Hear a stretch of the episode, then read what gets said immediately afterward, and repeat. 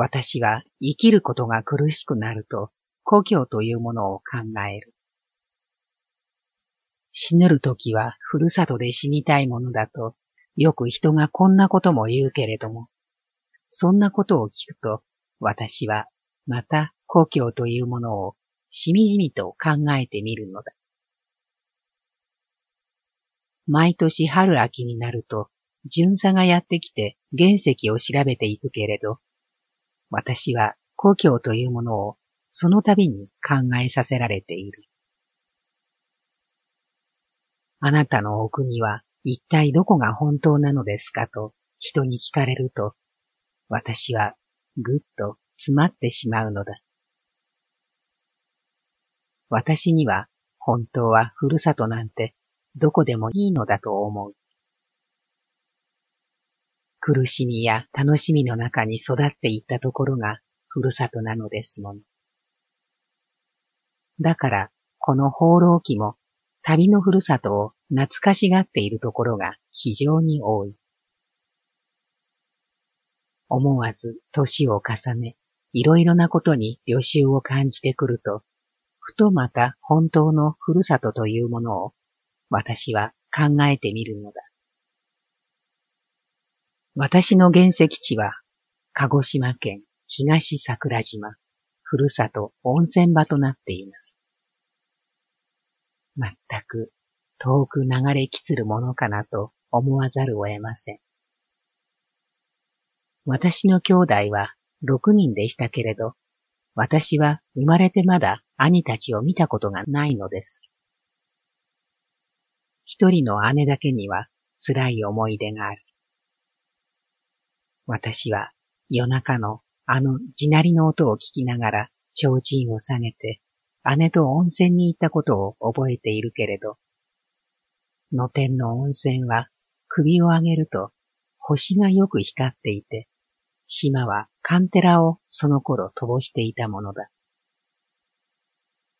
よかごいさと言ってくれた村のおばさんたちは、皆私を見て他国者と結婚した母を影で罵っていたものだ。もう、あれから十六七年にはなるだろう。夏になると、島にはたくさん青いゴリがなった。城山へ遠足に行った時なんか、弁当を開くと、裏でできた目竹の煮たのが見切れ入っていて、大阪の鉄工所へ入っていた両親を、どんなにか私は恋しく思ったことです。冬に近いある夜、私は一人で文字まで行った記憶もあります。大阪から父が文字まで迎えに来てくれるということでしたけれど、九つの私は五千玉一つを帯にくるくる巻いてもらって帯に文字行きの木札をくくって汽車に乗ったものです。肉親とは、核も連れなきものかな。花が何も咲いていなかったせいか、私は門を出がけに手に触ったヒイラギの枝を折って文字まで持っていったのを覚えています。文字へ着くまでそのヒイラギの枝はとても生き生きしていました。文字から汽船に乗ると、天井の低い三等船室の暗がりで、父は水の光に透かしては、私の頭の白みを取ってくれた。鹿児島は私には縁遠いところである。母と一緒に歩いていると、時々少女の頃の寂しかった自分の生活を思い出して仕方がない。ちんちん雪門疎開、おじゃった模範歌、などという言葉を、母は国を出て三十年にもなるのに、東京の真ん中で平気で使っているのだ。長いこと頼りのなかった私たちに、姉が長い手紙をくれて言うことには、母さん、お元気ですか？いつもお案じ申しています。私はこの春、男の子を産みましたけれど、この5月は初の節句です。華やかに祝ってやりたく存じます。私はその手紙を見てどんなにか嫌な思いであった。そうして私の心は固く冷たかった。お母さん、義理だとか人情だとか、そんな考えだけは捨ててください。長い間、私たちはどれだけの義理にすがって生きていたのでしょうか。人情にすがっていたのでしょうか。いつも蹴飛ばされ、跳ねられ同士で三人はこれまで来たのですよ。私は赤ん坊に祝ってやることを惜しんでいるのではないのですけれども、覚えていますか？お母さん。困って最後に寄りすがった気持ちで、私は昔姉に借金の手紙を出したことがある。すると、姉からの返事は、私はお前を妹だとは思ってやしない。私を育ててくれもしない母親なんてありようがないのだし、私はお前にどんなことをする義務があるのです。遠い旅空でたった十円ばかりの金に困るあなたたち親子の苦しみは、それは当たり前のことですよ。故郷や子供を捨てていく親のことを思うと、私は鬼だと思っているくらいです。以後頼ってはくれぬように。それ以後、この世の中はお父さんとお母さんと私の三人きりの世界だと思った。どんなに落ちぶれ果てても、幼い私と母を捨てなかったお父さんの真実を思うと、私は精一杯のことをして報いたく思っている。姉の気持ち、私の気持ち、これを問題にするまでもなく、数千里の距離のあることだ。なのに、華やかに赤ん坊を祝ってほしい何年ぶりかの姉の手紙を見て、母は何か送って祝ってやりたいようであった。だが、私は今でもあの姉の手紙を憎んでいる。どんなにか憎まずにはいられないのだ。本当に憎んでいるのだ。未だかつて温かい言葉一つかけられなかったふるさとの人たちに、そうして姉に今の母は何か素晴らしい贈り物をして驚かせたいと思っているらしい。お母さん、この世の中で何かしてみせたい、何か義理を済ませたいなんて必要ではないではありませんか。と、私は怒っているのであった。ああ、だけど、母のこの小さな願いを叶えてやりたいとも思う。私は何というひねくれ者であろうか。長い間の忍耐が私を何も信じさせなくしてしまいました。肉親なんて犬にでも食われろといった激しい気持ちになっている。ああ、二十五の女心の痛みか。遠く海の色透きて見ゆる、きび畑に立ちたり二十五の女は、トウモロコシよ、トウモロコシよ。書くばかり胸の痛むかな。二十五の女は海を眺めてただ呆然となり果てん。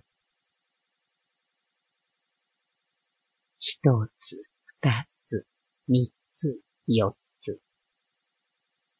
トウモロコシのつぶつぶは二十五の女のわびしくも物欲しげなる片言なり。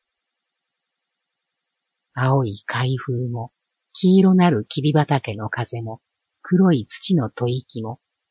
二十五の女心を濡らすかな。海沿いの霧畑に立ちて何の願いぞも。仇葉のさつさつと吹き荒れるを見て二十五の女は真実命を切りたき思いになり。真実死にたき思いになり。伸び上がり伸び上がりたるトウモロコシは儚や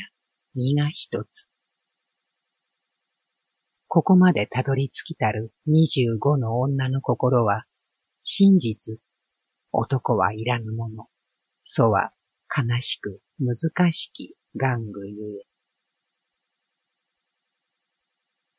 真実、初対に疲れるとき、生きようか死のうか、さてもわびしき諦めかや。真実ともは懐かしけれど、一人一人の心ゆえ。キビの葉の気ぜわしいやけなそぶりよ。二十五の女心は一切を捨て走りたき思いなり。片目をつむり、片目を開き、ああ、すべもなし、男も星や旅も懐かし。ああもしようと思い、こうもしようと思う。小田巻の糸つれづれに二十五の呆然と生き果てし女は、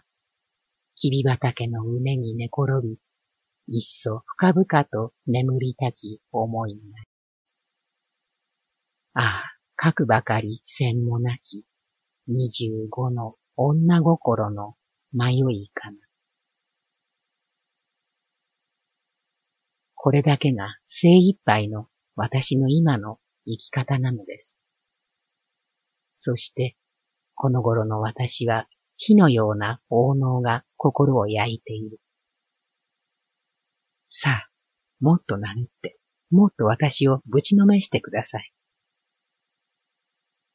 私は土の崩れるような大きな劇場が寄せてくると、何もかもが一切虚しくなり果てて、死ぬることやふるさとのことを考え出してくる。だけど、何くそ、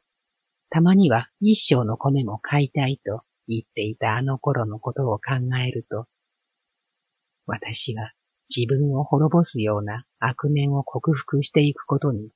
努力をしなければなりません。この放浪記は私の表紙に過ぎない。私の日記の中には、目を覆いたい苦しみが限りなく書きつけてある。これからの私は、私の仕事に一生懸命に没入しようと思っている。子供のような天真な心で生きていきたいと思うけれども、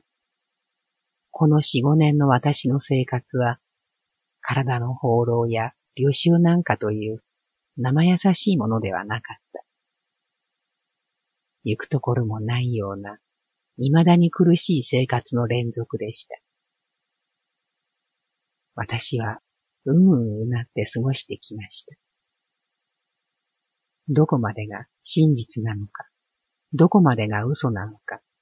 見当もつかないいろいろなからくりを見て、昔の何か楽しいものが、もう今は本当に何もなかったのだという寂しさ。空への憧れ、土への憧れ。黙って遠い姉にも何か祝ってやってもいいではないかとも思っています。母の弱い気持ちも和むに違いないのです。具にもつかない私のひねくれた気持ちを軽蔑するがいい。きび畑のあぜに寝転び、いっそ深々と眠りたき思いなりです。そこでこの頃の私は、じっと口をつぐんで、しっかり自分の仕事に没入してゆきたいことがたった一つの念願であり、ただ一筋の私の行くべき道だと思うようになりました。林文子という名前は、少々私には苦しいものになってきました。甘くて根気がなくて寂しがり屋で。私は一度この名前をこの世の中から本当になくしてしまいたいとさえ考えています。道を歩いているとき、雑誌のポスターの中に林文子という文字を見出すときがある。一体林文子とはどこの誰なのだろうと考えています。街を歩いている私は、街裏の女よりも気弱で、二三年も着古した着物を着て、石突きの長い雨傘を持って、ぽくぽく道を歩いている。昔の私は、着る浴衣もなくて、赤い海水着一枚で窒居していたこともあり、少しばかり原稿が売れ出してくると、三万円も貯まりましたかと聞く人が出てきたけれども、これは動機のする話でした。私の家の近くに油屋という七屋があるけれども、ここの親父さんだけは、林文子というのは案外貧乏分子だねと苦笑しているに違いない。小都会の港町に生まれた赤毛の娘は、その生い立ちのままで労働者とでも連れ添っていた方が、私にはどんなにか幸福であったかもしれない。今の生活は、私というものを広告のように切り刻んで方々へ吹き飛ばしているようなものでしょう。生活がまるで中途半端であり、生活が中途半端だから余計に苦しい。少しばかり生活が楽になったゆえ、父も母も呼び寄せてはみたけれども、貧しくあのように一つに共同し合っていた者たちの気持ちが一軒の家に集まってみると、一人一人の気持ちが東や西や南へ天でに背を向けているのでした。皆、エンジンを作ってこちらへ向いてくださいと願っても、一人一人が一国一城の主になりすぎているのです。川屋へなぞ入っていると、思わず涙が溢れることがある。長い間、親たちから離れていると、血を呼ぶ愛情はあっても、長い間一つになって生活し合わないせいか、その愛情というものが妙に薄くなってしまっているのを感じている。放牧の民のようであった私の一族というものが、今は一定の土地に落ち着いて私の言う反安住生活に落ち着いている異民族的な集まりになりましたけれど、そして、みんなみんな東や西や南へ向かっていく気持ちはわかるのだけれども、そこに暗雲が渦をなして流れていくのは、何としても否みがたいことだろうと思える。私はなるだけいい生活をして行きたいと思いました。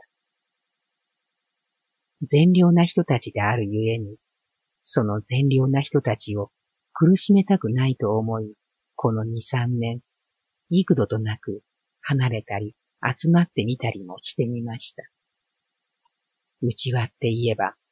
母と二人だけで簡素な生活に入れることが本当は一番の理想なのだけれども、なかなかそうもいかない。私の母はフィリップ型の女で、気弱なくせに勝ち気で、その日その日だ。私は長い間、この母親の姿だけを恋求めていたようです。父は母よりも若い人で、いろいろな曲折はあったけれども、二十年もこの父は母と連れ添っていました。私は自分の作品の中に、この父のことを大変思いやり深くは書いているけれども、十七八の頃はこの父をあまり好かなかったようです。だけど今は私もあれから十年も年を取りました。私も人方の分別がついてくると、好きとか嫌いというよりも、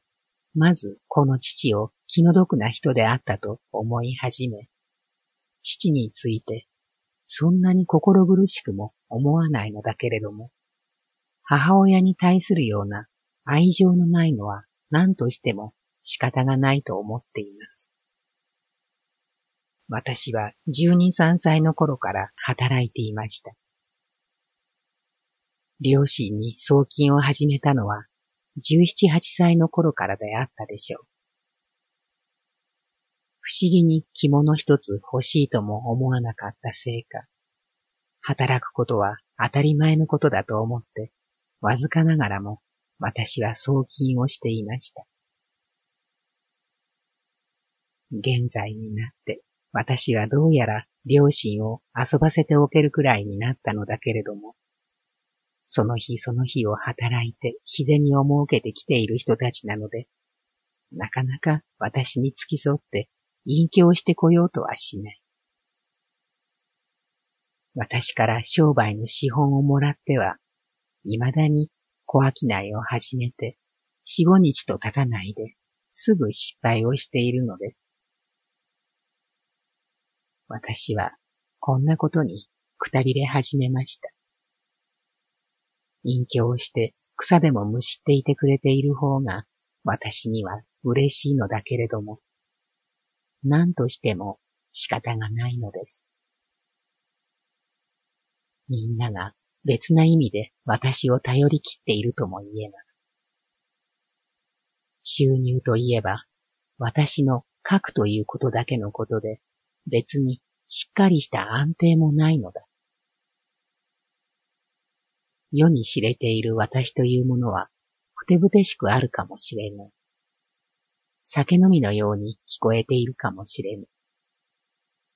だが私は本当は酒もタバコも嫌いだ。酒を飲むことで気持ちをごまかしていられるうちは楽だけれども、今はそんなものでごまかしきれなくなってしまいました。みんなみんなあまり善良すぎる人たちゆえに。私はまた七年前にひそやかながら現在の夫と結婚をしている。父にはまだ母親がいるし、私から言えば義理の祖母なのだけれども、この祖母の持論は、お前のお母さんのために、私の息子が二十年間も子供もなく、男の一生が台無しになってしまったというのであった。だから結局は、恩というものを忘れてくれるなということなのだろうけれども、この祖母には月々わずかながら隠居費というものも私は送っている。妙に私というものが固くみんなに頼られているのです。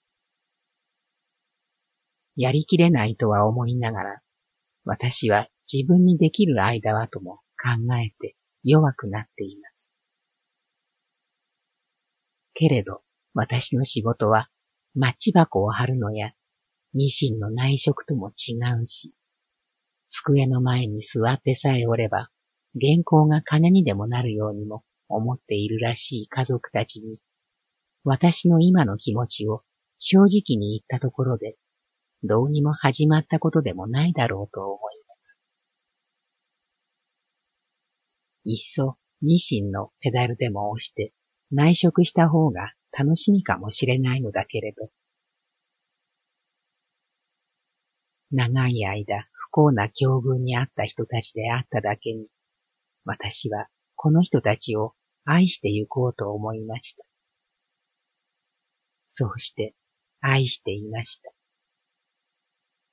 だけど、一旦この小家族の中で波が起きると、母は父の方へ寄り添って行ってしまって、私はまるであってもなくてもいい存在になってしまう。思い合うよりも、まず憎み合う気持ちを寂しく考えます。頭が痛いと言えば、薬を飲めば治ってしまうと思っている人たちである。朝起きて小さな女中を相手に食前を整え、昼は昼、夜は夜の食事から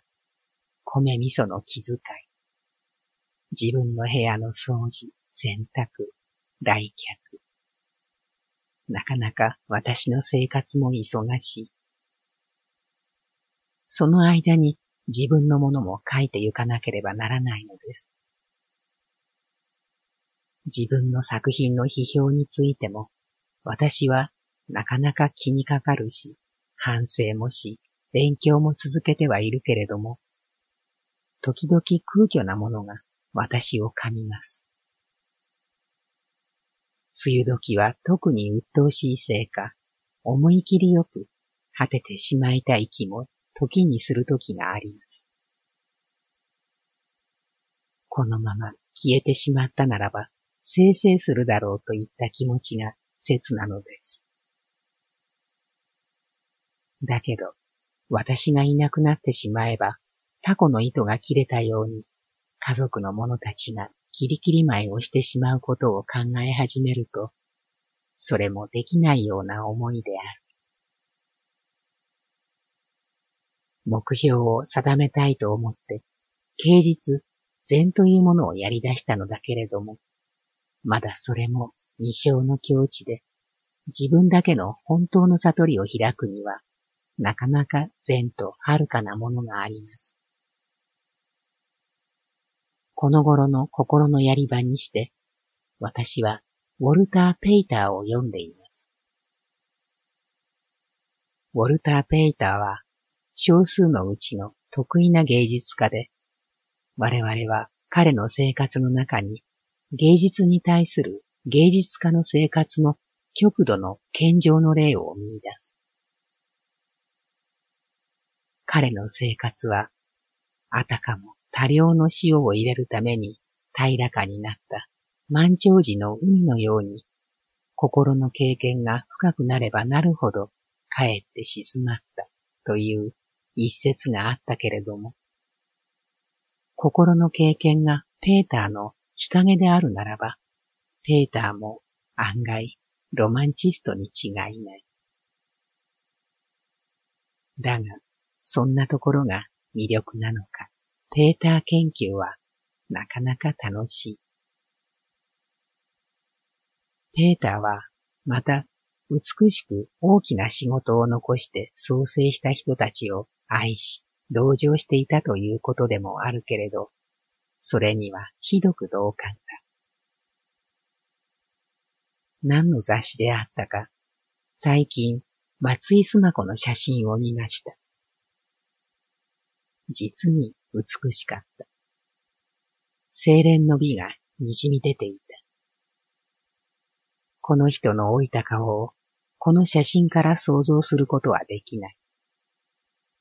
霜のように烈々とした美しい写真であった。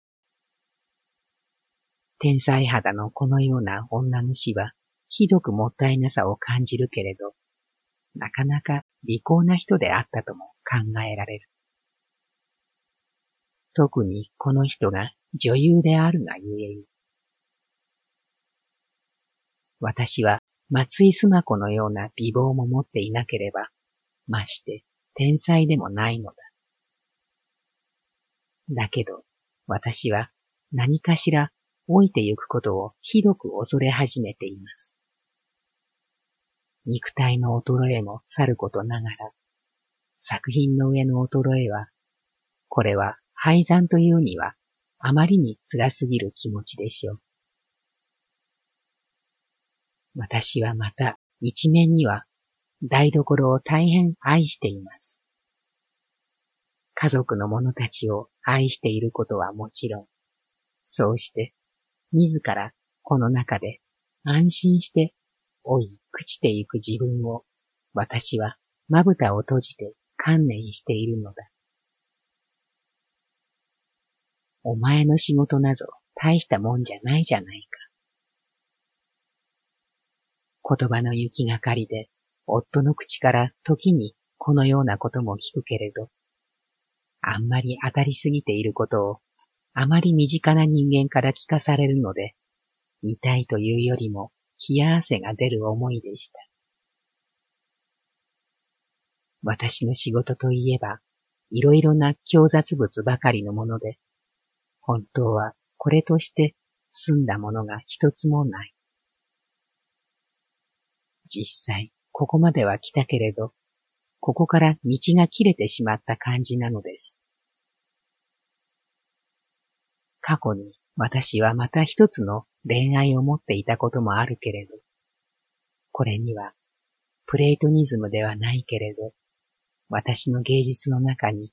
恋をする者の密かな規則であり、天上の星の音楽であるという言葉のようなものがありました。実に一瞬ではあったけれど、私の怠大な気持ちによく鞭打ってくれるものがありました。その恋愛は私との愛情がまだ終わりを告げないうちに滅んでなくなってしまいました。この恋愛に敗れた時は生きる自信がなくなってしまったような気持ちでした。だけど、その小さな事件も、また私の過去の月日の中へ流れていってしまいましたけれども、私はチェーホフの可愛い女のように何かに寄りすがらなければ生きていけない女であるらしい。私は肉親というものには芯を置かない。他人よりも始末が悪いからだ。働き者だというので愛されていることは苦しいことである。苦しいはずなのに、結局はこの人たちに寄り添って、大根を刻み、人参を刻んでいるのです。私は最近本を三四冊出しました。一冊は本屋が潰れて半分しか印税がもらえず、あと三冊の印税は、これで少し雑文をやめて、一年ぐらいは勉強をし直すために取っておこうと考えているのだけれども、外国時代の借金や、これが最後だからという父の言葉に、小喫茶店ぐらいは出せるほどのものを分けていたら、またそろそろ私は机の前に座らなければならなくなりました。税務署からは税金のお達しも来ました。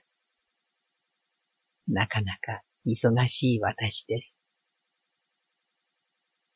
自分でもこの気持ちや生活を排斥していながら死にでもしなければ改正できそうもないありさまに呆れている。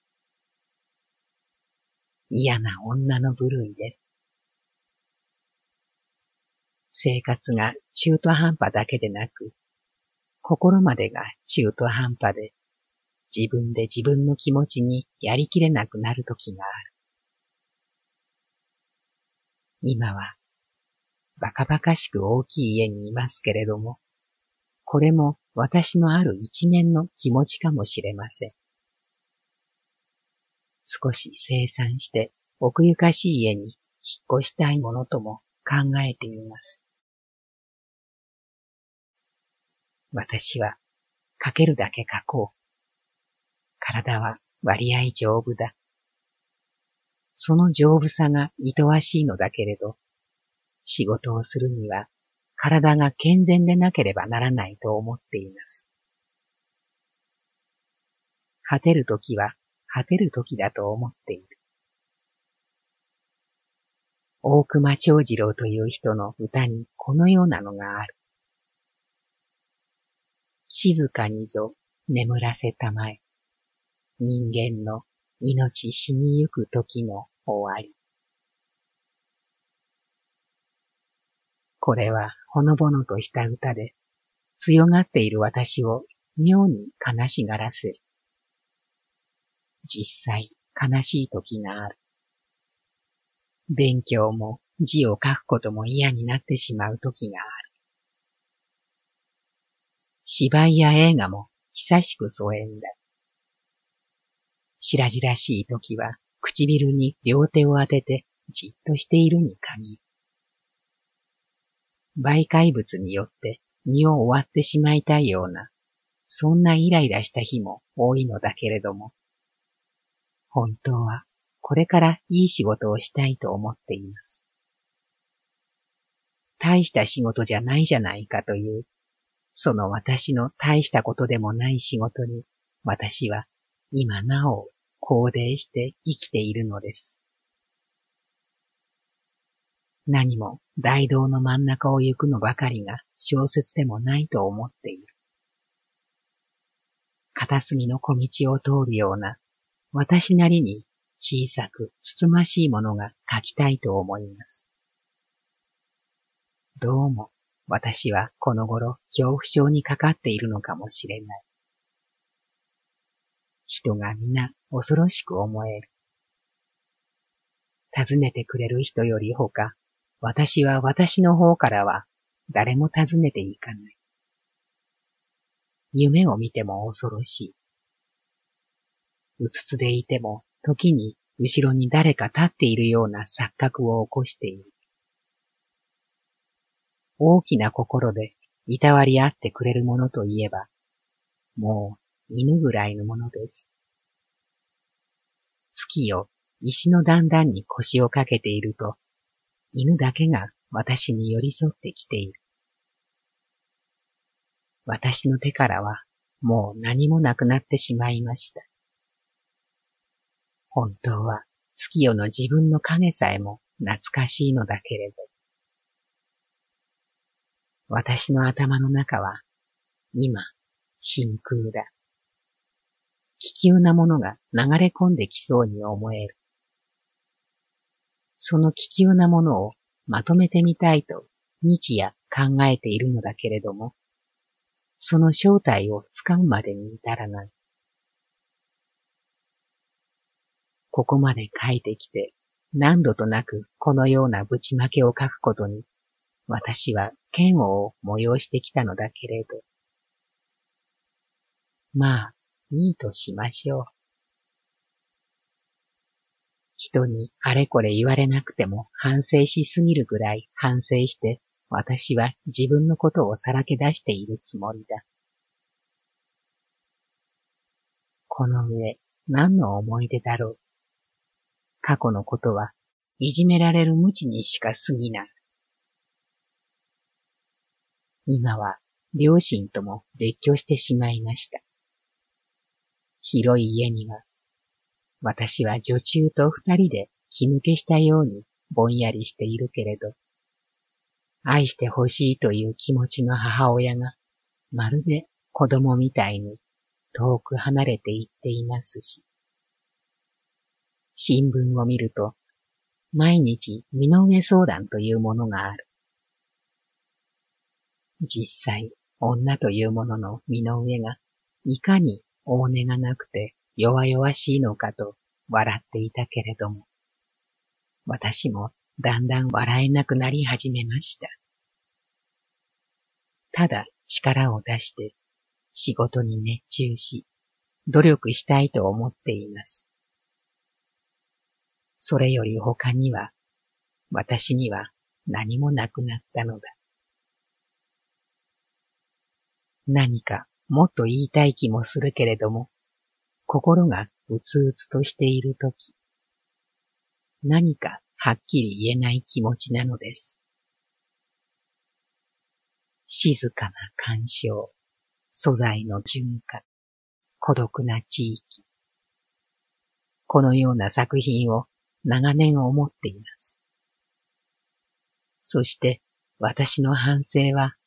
死ぬまで私を苦しめることでしょう。